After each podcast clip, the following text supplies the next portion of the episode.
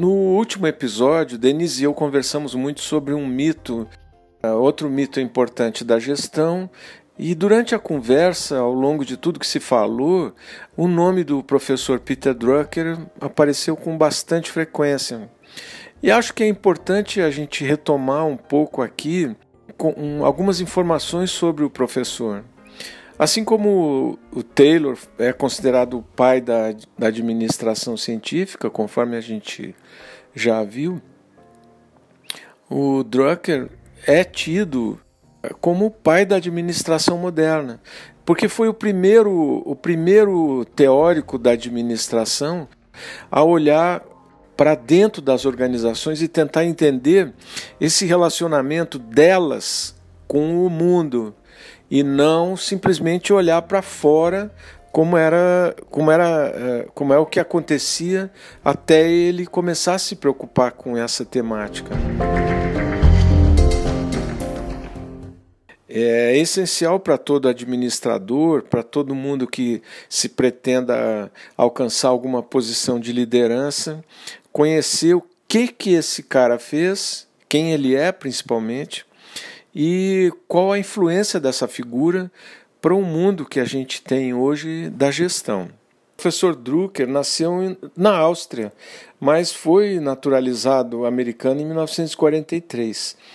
E tem o que? 39, 40 livros publicados e um, uma infinidade de artigos, onde ele, nas principais revistas da área da administração, onde ele discute Uh, o papel da, da, do administrador nas empresas, ele discute questões uh, voltadas para a administração pública e também uh, para organizações sem fins lucrativos. Assim, se, se nós quisermos falar da, de algumas das principais contribuições que o professor Drucker fez à área da gestão, acho que a primeira delas é a administração por objetivos. A ideia de que a primeira tarefa do administrador é trabalhar para alcançar objetivos ou uh, uh, traduzir os, os objetivos corporativos em objetivos departamentais, de grupos e depois para os indivíduos, e aí então começar a medir o grau de alcance desses objetivos. Ele também defende, e durante muito tempo ele defendeu, a ideia da divisão do poder. Sair um pouco daquela concepção de poder centralizado que se tinha até 1940, 50 e apostar na, no desenvolvimento de estruturas mais descentralizadas, enfatizando ligações entre o processo de decisão adotado uh, lá no topo da organização e os, os efeitos disso na, nas unidades mais autônomas da, uh, da estrutura organizacional. Ele também foi um cara, um dos caras, né, um dos teóricos importantes que examinaram as funções gerenciais, o trabalho do administrador. Então ele fala, ele coloca a gestão da organização como um órgão, né? A administração é quase como um órgão da, da, da empresa. E ele vê, examina o trabalho do administrador a partir das tarefas que ele precisa uh, realizar. Então ele define lá três funções básicas da administração. Primeiro, administra, administrar um negócio, gerir um negócio, administrar os administradores e administrar os trabalhadores e o trabalho em si, ou seja, as atividades que a empresa precisa realizar. E ele define cinco funções básicas do administrador. A primeira delas é a definição e o estabelecimento de objetivos. A segunda, uma função mais organizativa.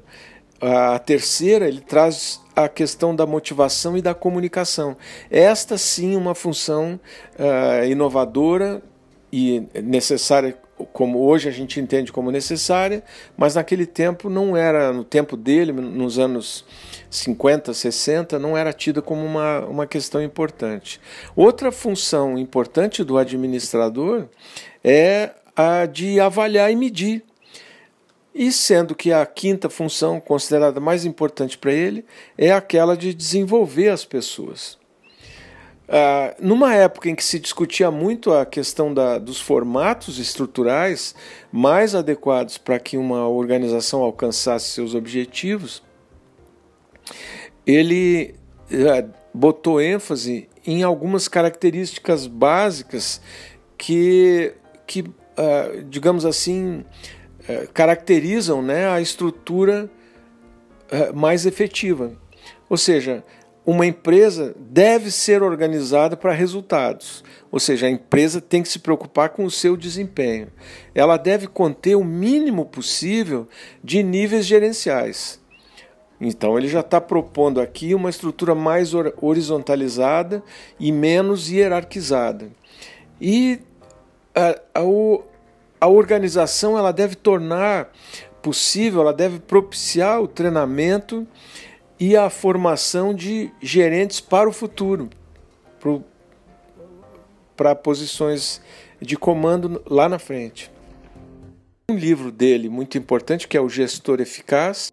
Bom, se bem que o livro foi escrito em 1967, mas é um, uma espécie de guia que vale a pena ser examinado e, e bem considerado, porque ele, ele ensina a fazer as coisas certas direito e bem feitas. E nesse sentido assim de analisar o, o, trabalho do gestor em função dos resultados, da eficácia que se pretende alcançar com o trabalho, ainda assim é um livro importante. Ele tem um outro livro que se chama Inovação e Espírito Empreendedor, Práticas e Princípios. É um, é um livro importante é, porque ele destrincha essas questões que para ele eram bastante, sempre foram muito importantes. Não só o espírito empreendedor, mas a questão da inovação, que ele via sempre como uma coisa, é, como as duas coisas sempre ligadas, o, empreendedorismo e a inovação.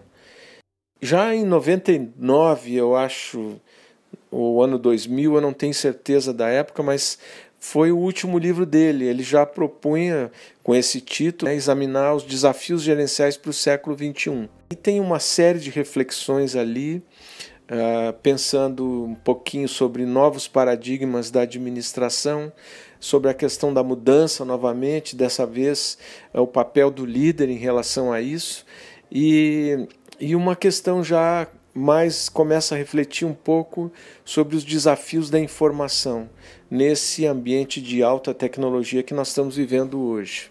A gente vai ver que toda a vida dele, praticamente, ele passou chamando atenção para mudanças fundamentais na economia do mundo que sempre repercutiram sobre a natureza das organizações e sempre exigiram, e ele sempre mostrou isso, sempre exigiram de cada gestor uma abordagem bastante inovadora no modo de pensar e de compreender essa realidade que estava em constante mudança. Estava, não, está.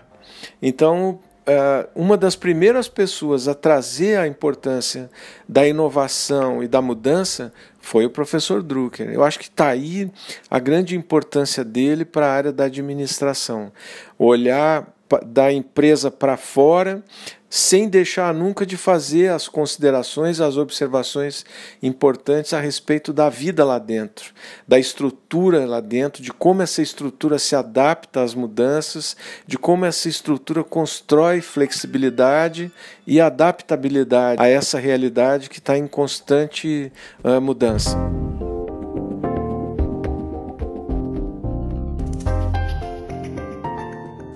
É claro que as, os postulados do professor Drucker acabaram influenciando muito aquela parte da teoria da administração ou da literatura sobre administração que ensina em sete lições como chegar a um bom resultado, quais são os principais objetivos, como ser um líder eficaz, enfim, esses, uh, essa profusão de manuais que surgiram, em grande parte foram influenciadas por, por essa ideia do, do professor que sempre enfatizava a necessidade do gestor estar tá antenado para as mudanças, antenado para as tendências do ambiente e sempre chamando atenção para a importância da inovação ou pelo menos de manter um mindset de inovação, para preparado, adaptado para as, mudanças. Nesse caso, né, as empresas que eh, permanecem sempre rígidas, apegadas ao passado, estão mesmo condenadas ao fracasso. A mudança para ele é inevitável e a adaptação é mais do que necessária para o sucesso. Ele dizia: se você continuar fazendo o que fez no passado, você vai fracassar. E aborde sempre os problemas com a postura do ignorante. Ou seja, ninguém precisa ter medo da própria incapacidade de resolver um problema, seja ele gerencial ou de qualquer outra natureza. Então, quando ele chama atenção para a importância de olhar como um ignorante para os problemas, ele também está trazendo uma, um, uma ênfase né, no aspecto da humildade. Para que o, ad, o administrador ou o gestor ou o executivo, se a gente quiser chamar assim, ele procure sempre é, desenvolver conhecimentos extras fora daquelas linhas tradicionais de conhecimento que conduzem sempre aos mesmos lugares. A outra coisa que, que ele trouxe para dentro da, dos estudos em administração foi uma preocupação com a ética, com a honra, com a integridade. É, isso, entre outras coisas, é, também ele teve algumas preocupações com relação ao marketing, porque seria Uh, já que a, a, ênfase que ele deu sempre foi no, no relacionamento, procura, procurar uh, melhorar a qualidade do relacionamento que as empresas uh, mantêm com o seu mercado, com o seu público. Então era inevitável que ele viesse mais cedo ou mais tarde a dar algumas opiniões a respeito da questão do marketing. E talvez uma das coisas que foi mais interessante, mais marcante na história desse sujeito foi ele dizer: olha, você não pode prever o futuro, mas você pode criá-lo. Isso era uma das coisas que ele mais frequentemente repetia. Pare de se preocupar com o seu ambiente no futuro, porque ninguém pode prever. Sobretudo, não se concentre no que você não pode fazer. Em vez disso, defina seus objetivos, determine os recursos necessários e analise a situação. E outra coisa importantíssima que a gente vem discutindo já desde o do primeiro episódio é a questão de que para liderar as pessoas você precisa conhecê-las é, nada, nada acontece se você não souber o que está acontecendo uh, na organização, na empresa todos os dias, se você não ajudar quem precisa de ajuda, uh, se você deixar de elogiar ou de reconhecer quem tem mérito e se você não divulgar a sua visão ao longo de toda a empresa. Essa ideia de uma liderança, é, é, digamos assim, motivacional e até transformadora, mas ela tem por trás dela, subjacente também, a ideia de uma gestão descentralizada. E isso foi uma das coisas que o professor mais enfatizou ao longo do seu, do, dos seus trabalhos, né, como consultor, mesmo como teórico das organizações.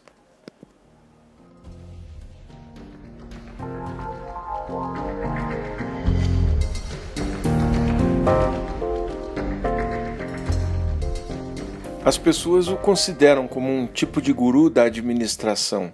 E talvez seja por isso que ele tenha recebido esse, esse título de pai da administração moderna. É muita gente que o identifica como um arquiteto do poder descentralizado. Na verdade, é diferente do Taylor.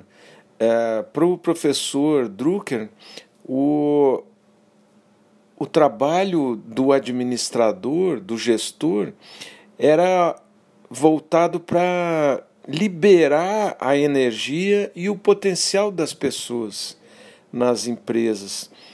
Isso é uma tarefa que o professor Drucker entendia como sendo básica do gestor. O ponto central do trabalho do professor era sempre as pessoas no trabalho, como fazer mais, como motivá-las, como retê-las dentro da empresa.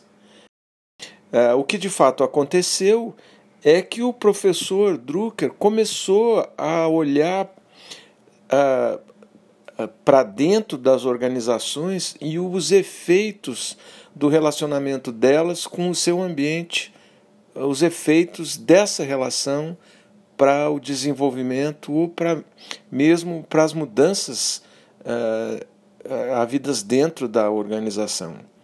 E também foi um, um, um teórico que se preocupou muito em esclarecer, ou pelo menos caracterizar, qual seria o verdadeiro trabalho do administrador, quais as funções desse administrador.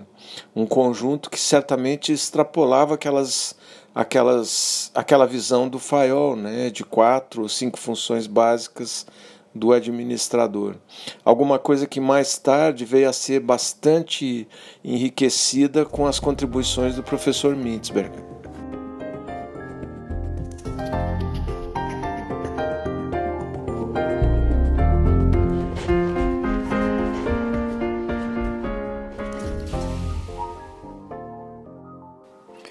Quando a gente fala no Peter Drucker, eu acho que não é exagero é, nenhum dizer que, na verdade, foi ele quem descobriu a, a gestão, né? Porque é, antes dele, a administração já existia, mas não era uma disciplina é, né, que tivesse um formato, que tivesse um conjunto de conteúdos organizados é, e de maneira que pudesse ser ensinada e estudada né, e deixar de ser privilégio de alguns é, iluminados lá do Olimpo. Então, ele tem essa importância de ter é, examinado a, o trabalho do administrador de uma forma mais organizada, é, montando um conhecimento teórico, organizando um conhecimento teórico daquilo que viria a ser a teoria da administração.